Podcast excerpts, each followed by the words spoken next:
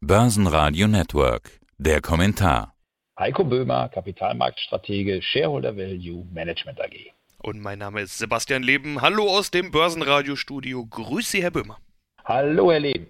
Es ist ein interessanter Zeitpunkt, an dem wir gerade miteinander sprechen.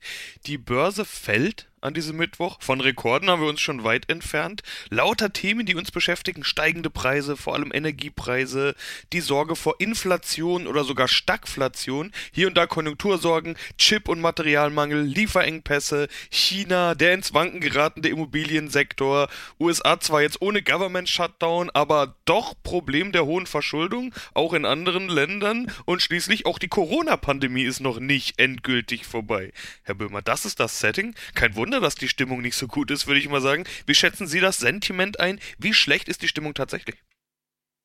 Ja, das ist ja so ein Faktor, wo wir bei uns im Haus häufig draufschauen, wie sich quasi die Einschätzung der Anleger, also das Sentiment entwickelt. Und hier ist in den vergangenen Wochen zu sehen, dass es sich deutlich eingetrübt hat. Und dieses deutliche Eintrüben ist eigentlich schon wieder ein positives Zeichen. Denn diese Sentimentindikatoren, die arbeiten eigentlich als Kontraindikator. Also wenn Extreme erreicht werden, ob extrem negativ oder extrem positiv, dann deuten sich Trendwenden an. Und dadurch, dass wir jetzt zuletzt diese extrem schlechte Stimmung und auch die schwachen Aussichten hatten, ist das eigentlich ein Faktor, der dafür spricht, dass auf Sicht der nächsten Wochen es wieder nach oben geht.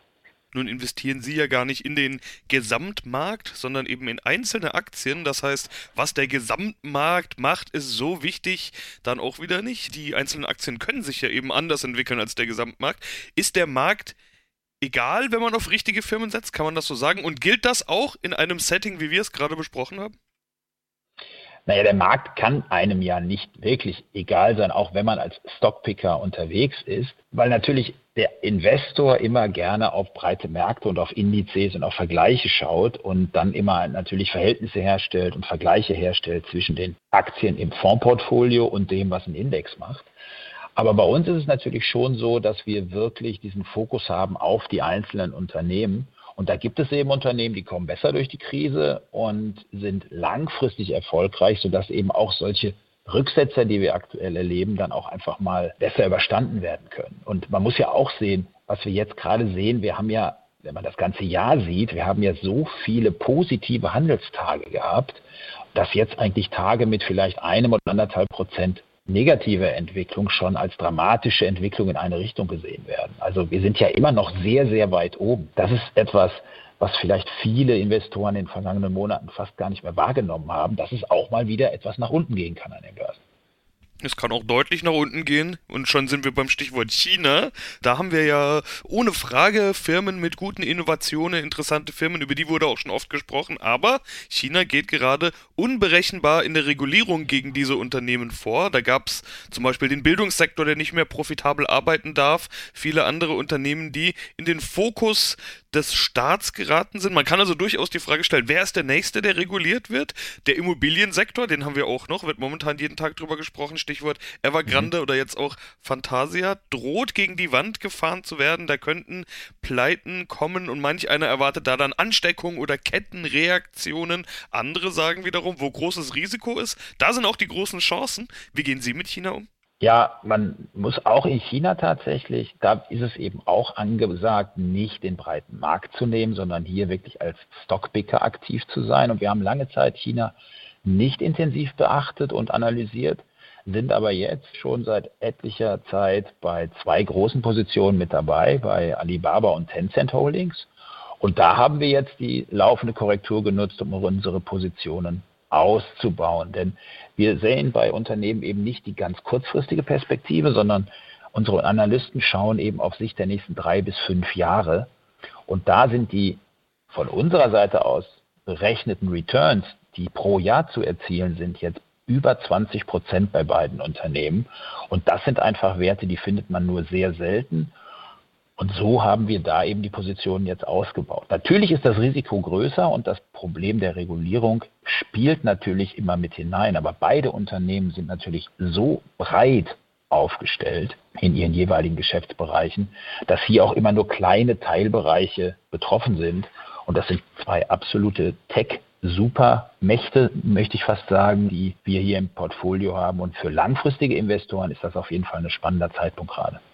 Sprechen wir drüber, was und wie Firmen bei Ihnen ausgewählt werden. Sie sind ja Value-Investoren, um es mal ganz grundsätzlich zu sagen. Value ist eigentlich ein Bewertungsthema, also ein Unternehmen dann kaufen, wenn es günstiger bewertet ist, als es in Wirklichkeit wert ist, um es mal runterzubrechen. Wir haben in der Vergangenheit Interviews im Börsenradio, aber auch schon über Ihren Modern Value-Ansatz gesprochen, in dem mhm. vor allen Dingen der Burggraben wichtig ist. Wie sieht das dann aus? Was sind die Faktoren, die Sie da in den Fokus nehmen? Ja, tatsächlich also zum einen ist es uns wichtig, dass wir auf Qualitätsaktien schauen. Das ist ein Begriff, der natürlich schon lange im Investieren eine große Rolle spielt. Und was, ja, was zeichnet Qualitätsaktien wirklich aus?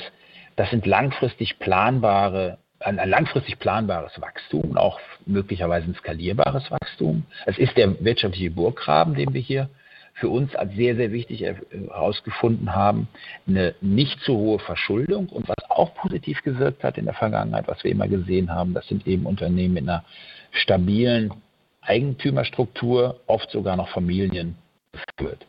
Und gerade jetzt, wenn man auf die wirtschaftlichen Burggraben schaut, dann ist das natürlich etwas, was Firmen wirklich auszeichnet und was eben auch langfristig dazu führt, dass diese Unternehmen es schaffen, höhere Kapitalrenditen zu erzielen als die anderen Unternehmen. Und dann kann man am Anfang eben auch eine höhere Bewertung quasi einkaufen, weil einfach die Kapitalrenditen mittel- bis langfristig deutlich höher sind als vom breiten Markt. Können Sie das mal in konkreten Beispielen anschaulich machen? Wer kommt denn Klar. wie dazu? Vielleicht gibt es ja so plakative Beispiele, ja. an denen man das schön abarbeiten kann. Ja, es gibt verschiedenste Arten von wirtschaftlichen Burggräben was man sich auch vorstellen kann. Wir nehmen zum Beispiel die Markenbekanntheit oder es gibt Patente oder behördliche Lizenzen. Das Ganze wird zusammengefasst unter dem Oberbegriff der immateriellen Vermögenswerte. Aber wenn man jetzt eine Markenbekanntheit nimmt, dann fällt uns allen ein Coca-Cola.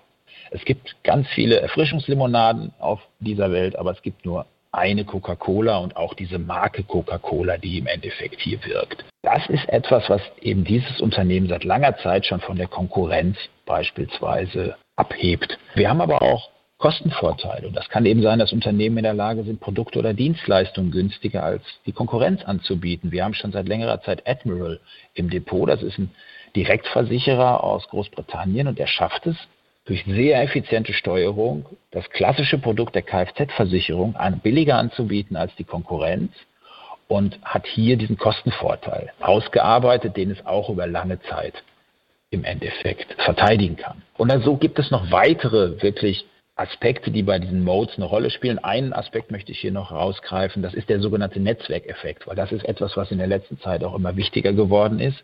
Das besagt, je größer die Nutzerbasis ist eines Produkts oder einer Dienstleistung, desto wertvoller wird das Produkt oder die Dienstleistung. Nehmen wir Alphabet oder nehmen wir Facebook. Das sind Unternehmen, die haben eine so große Nutzerbasis, dass es sich für andere Unternehmen kaum noch lohnt, in dieses Geschäftsmodell bei Alphabet Suchmaschinen, bei Facebook, das soziale Netzwerk einzusteigen. Hier sind einfach schon mehrere Milliarden Nutzer aktiv und hier hilft diese Größe alleine schon, Konkurrenten abzuhalten. Und das sind alles verschiedene Aspekte, die bei diesem wirtschaftlichen Burggraben eine Rolle spielen. Und was man hier eben auch sieht und was Investoren hier auch sehen können, ist, dass sowas sehr, sehr breit gestreut ist und dass das gar nicht so komplex eigentlich ist, sondern oft sehr naheliegend. Aber man muss sich halt schon intensiver auch mit Unternehmen beschäftigen. Dieses Ursprungsthema Bewertung will ich jetzt doch nochmal ins Spiel bringen. Welche Rolle spielt mhm. denn die Bewertung jetzt noch? Bei unserem langfristigen Anlagehorizont spielt eigentlich die Bewertung keine so große Rolle mehr. Denn man muss einfach schauen, wie stark sich das auszahlt, dass Unternehmen es eben schaffen, auf das Kapital höhere Renditen im Unternehmen zu erzielen. Und wenn da es eben möglich ist, dass Unternehmen mit 10, 15 oder 20 Prozent im Jahr wachsen, Gewinnwachstum, dann ist das etwas, was bei der langfristigen Haltedauer dann einfach wirklich diesen Gewinn Boost bringt, wirklich dann diese Gewinnexplosion bringt. Wir haben das bei Berkshire Hathaway uns mal näher angeschaut und dieses Unternehmen hat es eben geschafft, innerhalb von nur wenigen Jahren den einbehaltenen Gewinn um über 140 Prozent zu steigern und das sind natürlich Werte, die tatsächlich auch den Wert des Unternehmens massiv steigern, mittel- bis langfristig und hier eben auch eine starke Performance in letzter Konsequenz auch an der Börse bringen. Also man muss wirklich schauen, wie viel Gewinn wird gemacht, wie viel bleibt davon im Unternehmen und wie sind auch die Perspektiven auf Sicht der nächsten drei bis fünf Jahre. Und das ist genau das, wo unsere Analysten genau hinschauen bei den Unternehmen und dann eben auch die Perspektiven einschätzen und sagen, ja, hier lohnt es sich noch.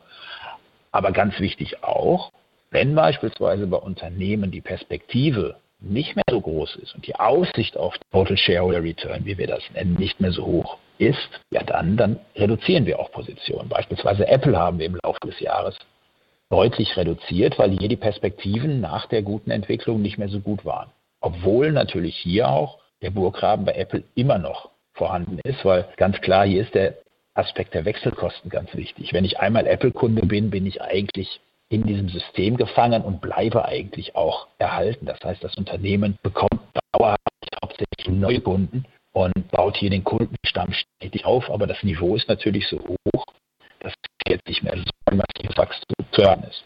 Ja, dann passenderweise startet ja jetzt demnächst die Berichtssaison. Da bin ich mal gespannt, ob die neue Erkenntnisse bringt und was Sie dann hinterher zu diesem Thema erzählen können, Herr Böhmer. Soweit erstmal vielen Dank. Sehr gerne. Börsenradio Network AG. Ihr Internetradio für Börseninformationen.